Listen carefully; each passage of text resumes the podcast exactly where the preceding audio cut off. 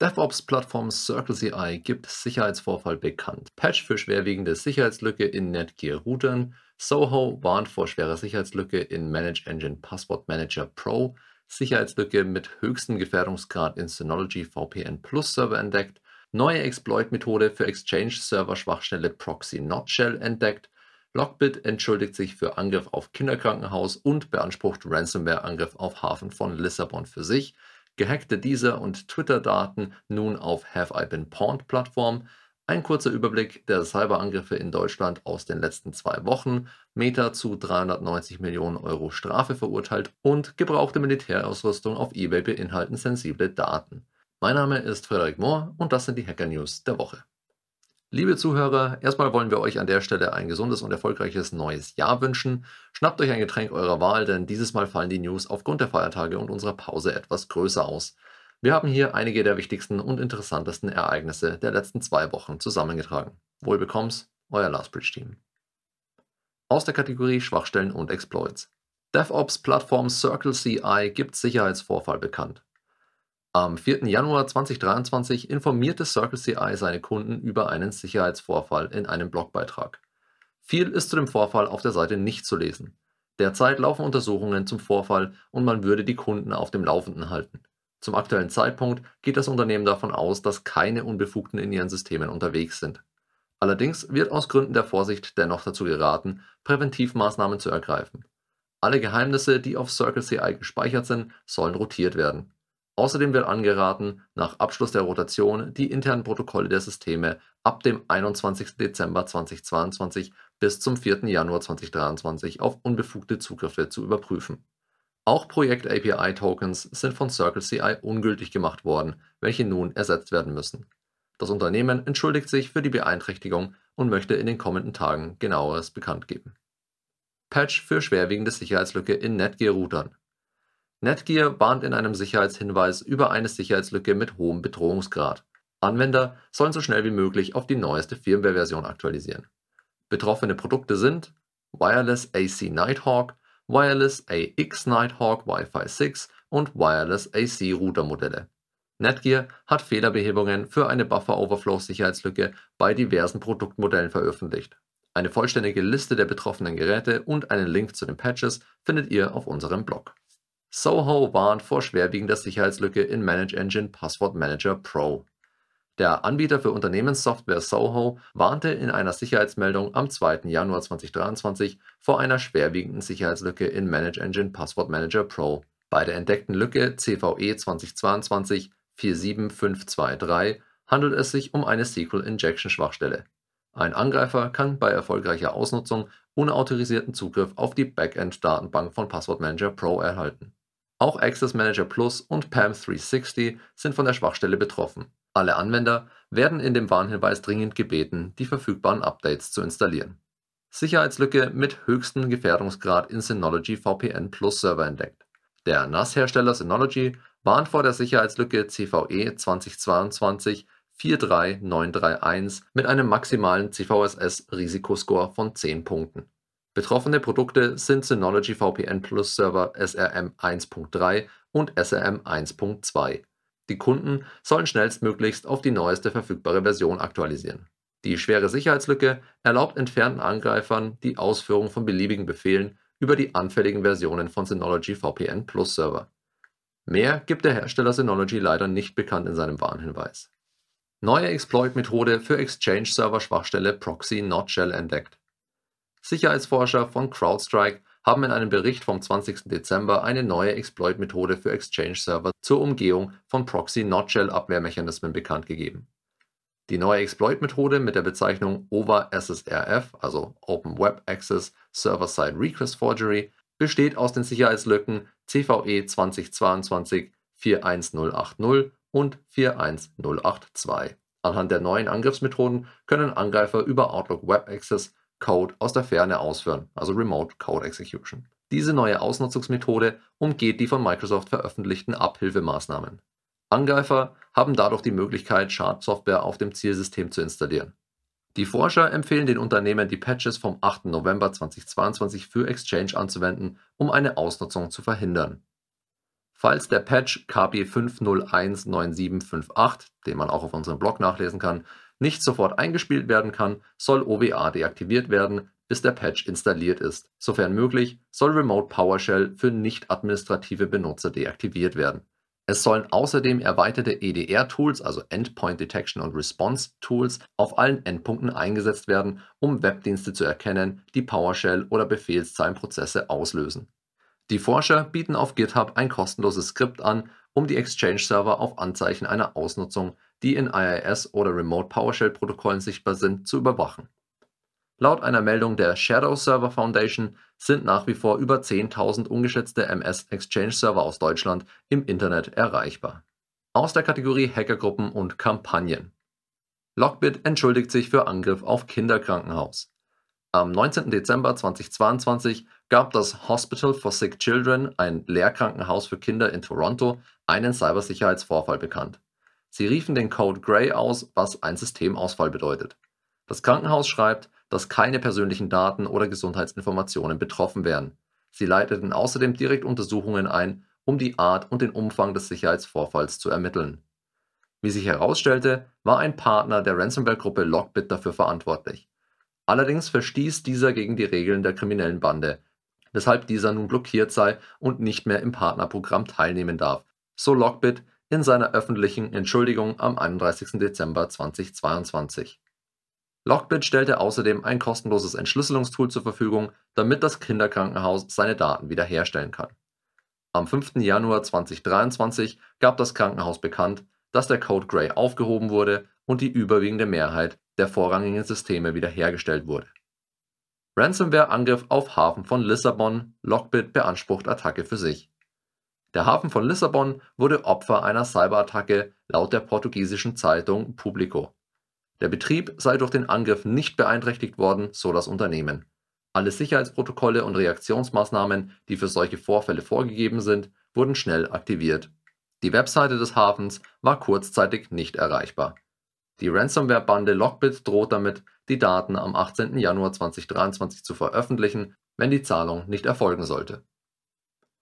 Gehackte Deezer- und Twitter-Daten nun auf Have I Been Pawned-Plattform. Auf der Plattform Have I Been Pawned können Internetnutzer prüfen, ob ihre persönlichen Daten durch Datenschutzverletzungen kompromittiert worden sind. Nun sind dort auch die gestohlenen Daten vom Musikstreaming-Dienst Deezer hinterlegt. Die Daten wurden 2019 von einem Drittanbieter gestohlen, so Deezer in seiner Erklärung. Es sollen nicht sensible Daten der Nutzer offengelegt worden sein und es sei auch nichts über einen Missbrauch der Daten bekannt, schreibt Deezer. Laut Have I Been Pawned sind in den gestohlenen Daten jedoch Geburtsdaten, E-Mail-Adressen, Geschlechter, geografische Standorte, IP-Adressen, Namen, gesprochene Sprachen und Benutzernamen enthalten. Es handelt sich um knapp 230 Millionen kompromittierte Konten, die nun seit dem 2. Januar 2023 auf der Plattform Have I Been Pawned für Checks verfügbar sind. Anwender des Musikstreaming-Dienstes können auf der Seite www.haveibeenpawned.com jetzt prüfen, ob sie von dem Datenleak betroffen sind. Auch zu Twitter hat Have I Been Pawned folgendes Update. Anfang 2023 tauchten in einem beliebten Hackerforum über 200 Millionen Datensätze auf, die von Twitter abgegriffen wurden. Die Daten wurden irgendwann im Jahr 2021 durch den Missbrauch einer API gewonnen, welche die Auflösung von E-Mail-Adressen in Twitter-Profile ermöglichte. Die anschließenden Ergebnisse wurden dann zu einem Datenkorpus zusammengestellt, der neben E-Mail-Adressen auch öffentliche Twitter-Profilinformationen wie Namen, Benutzername und Followerzahlen enthielt. An dieser Stelle ein paar Wörter in eigener Sache. Der massive Twitter-Leak ist neben dem kürzlichen LastPass-Hack ein weiteres Problem, das viele Personen im Internet gefährdet. Wir haben es uns zur Aufgabe gemacht, Mitarbeiter aus allen Bereichen zu schulen, damit Unternehmen Angriffe und Risiken frühzeitig erkennen und Schäden verhindern können. Mit dem Wissen, das wir dir und deinen Kolleginnen und Kollegen auf unserer Lernplattform auf interessante Weise vermitteln, kannst du viele Vorgehensweisen auf logische Weise verstehen und dadurch bewusster mit dem Thema IT-Sicherheit umgehen. Diese Aufmerksamkeit gegenüber Bedrohungen in der digitalen Welt kommt nicht nur der Firma zugute, sondern auch dir und deinem gesamten Umfeld, mit dem du das Wissen sicher gerne teilst. Schreib uns auf unserer Webseite oder an kontakt@lastbreach.com und wir zeigen dir gerne, wie einfach und effektiv interessante Sicherheitsschulungen für Mitarbeiter sein können. Und jetzt zurück zu den News.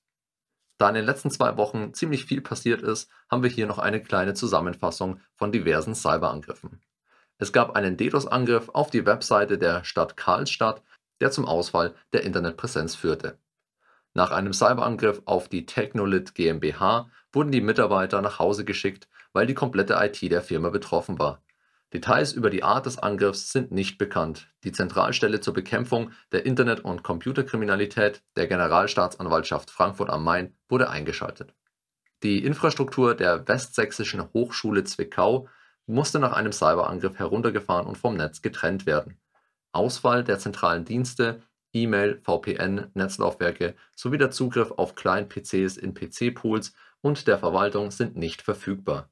Die Hochschule schreibt, nach einer ersten Bestandsaufnahme sind Windows-PCs und Server, welche am 23.12.2022 eingeschalten und mit dem internen Netzwerk der WHZ verbunden waren, betroffen.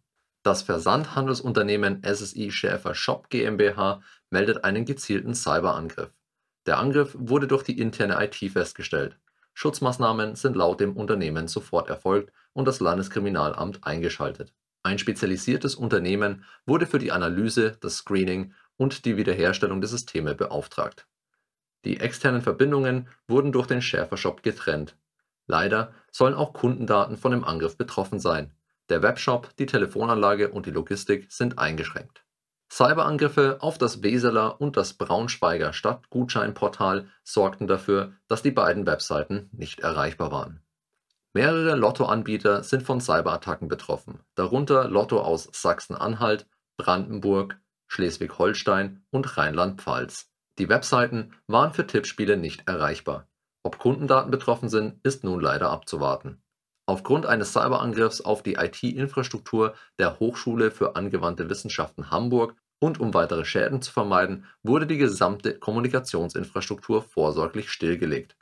Die Einschränkungen betreffen die gesamte Hochschule mit allen Bereichen. Die Studenten werden unter anderem auf Facebook über die aktuelle Lage informiert. Die Landeshauptstadt Potsdam musste nach einem Cyberangriff vorsorglich die Internetverbindung der Verwaltschaft abschalten. Auf der Webseite der Stadt ist zu lesen durch das Abschalten der Netzwerkverbindungen kann die Verwaltung derzeit keine E-Mails senden oder empfangen. Auch sämtliche Verfahrenssoftware kann aktuell nur eingeschränkt genutzt werden. Insbesondere Anträge von Personalausweisen und Reisepässen bzw. An- und Ummeldungen sind derzeit nicht möglich. Die Telefone sind davon nicht betroffen. Infos für die Bürger der Stadt gibt es auch auf Twitter. Aus der Kategorie Wirtschaft, Politik und Kultur. Meta zu 390 Millionen Euro Strafe verurteilt. Die Datenschutzkommission (DPC) hat eine Entscheidung getroffen. Meta Platforms Ireland Limited soll für Verstöße gegen die Datenschutzgrundverordnung im Zusammenhang mit dem Facebook-Dienst 210 Millionen Euro und für Verstöße im Zusammenhang mit dem Instagram-Dienst nochmal 180 Millionen Euro Geldstrafe zahlen. Die Klagen gingen am 25. Mai 2018 ein, dem Tag, an dem die DSGVO in Kraft trat um auch nach der Einführung der DSGVO weiterhin Zugriff auf die Facebook- und Instagram-Dienste zu haben, wurden bestehende und neue Benutzer dazu aufgefordert, auf Ich akzeptiere zu klicken, um ihr Einverständnis mit den geänderten Nutzungsbedingungen zu bestätigen. Andernfalls hätten die Nutzer die Dienste nicht mehr nutzen können. Meta Ireland ist der Meinung, dass durch die Annahme der aktualisierten Nutzungsbedingungen ein Vertrag zustande kam und sie dadurch auch personalisierte Dienste bereitstellen dürfen. Dazu gehört auch verhaltensorientierte Werbung und wäre somit rechtmäßig. Die Kläger hingegen sehen die Sachlage ganz anders. Die Einwilligung wurde faktisch erzwungen, um den Dienst auch weiterhin nutzen zu können. Deshalb war es ihrer Meinung nach ein Verstoß gegen die Datenschutzgrundverordnung. Meta möchte das Urteil nicht hinnehmen, der Konzern erwägt, in Berufung zu gehen. Gebrauchte Militärausrüstung auf eBay beinhalten sensible Daten. Wie Netzpolitik.org berichtet, gibt es gebrauchte Militärausrüstung auf eBay zu kaufen.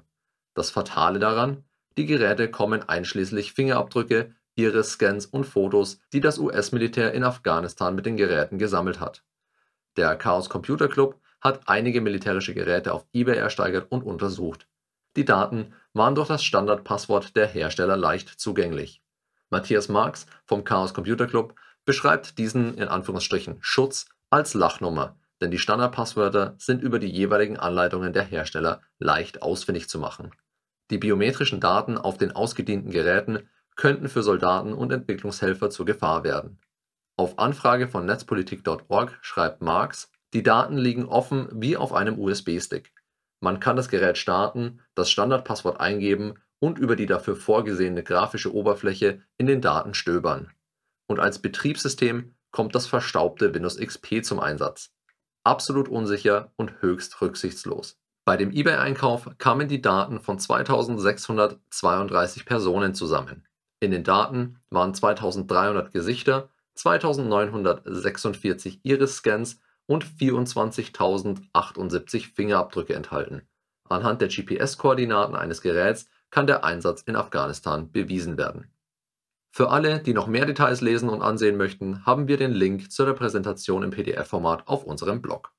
Das war's für diese Woche. Die Weekly Hacker News gibt es als monatlichen Newsletter auf unserem YouTube-Channel oder als reine Audioversion auf rss.com sowie diversen Podcast-Plattformen zu abonnieren.